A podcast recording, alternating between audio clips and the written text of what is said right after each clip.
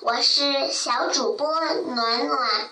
今天我给小朋友们讲的故事名字叫做《雨点儿》。我们一起来听故事吧。数不清的雨点儿从云彩里飘落下来，半空中，大雨点儿问小雨点儿：“你要去哪里？”小雨点儿回答：“我要去有花有草的地方。你呢？”大雨点说：“我要去没有花、没有草的地方。”不久，有花有草的地方的花更红更绿了。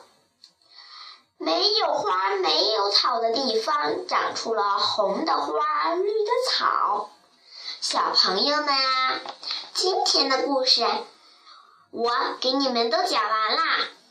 明天欢迎你们再听我给你们讲故事哦，再见。